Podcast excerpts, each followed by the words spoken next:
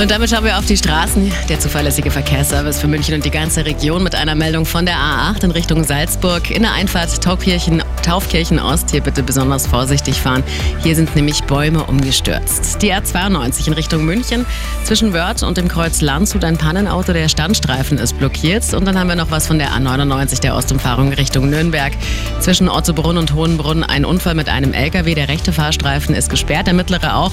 Der Verkehr fließt über den linken. Fahren Sie in dem Bereich Bereich, also wirklich vorsichtig. Dann schauen wir noch zu den öffentlichen Verkehrsmitteln bei der S-Bahn. Pendelverkehr zwischen Leuchtenberg, Ring und Leim. Bis Pasing geht es dann mit dem Schienenersatzverkehr weiter. Zwischen Leim und Pasing nehme ich leider aktuell auch noch ein Notarzteinsatz. Ansonsten leider kein Schienenersatzverkehr. Auch die U-Bahnen sind beeinträchtigt immer noch. Straßenbahnen fahren leider gar nicht. Busse nur ganz vereinzelt. Der Charlie hat uns vorhin erreicht. Er hat einen 145er entdeckt. Ja, dann schauen wir noch zum Flughafen. Hat ja Stefan in den Nachrichten auch gerade gemacht. Der Flugbetrieb ist wieder aufgenommen genommen. Wenn Sie heute fliegen sollten, dann aber bitte vorher bei der Airline schlau machen, wie es ist mit Ihrem Flug. Gute Fahrt, kommen Sie gut an. Der Verkehr mit den handgegossenen Pfannen von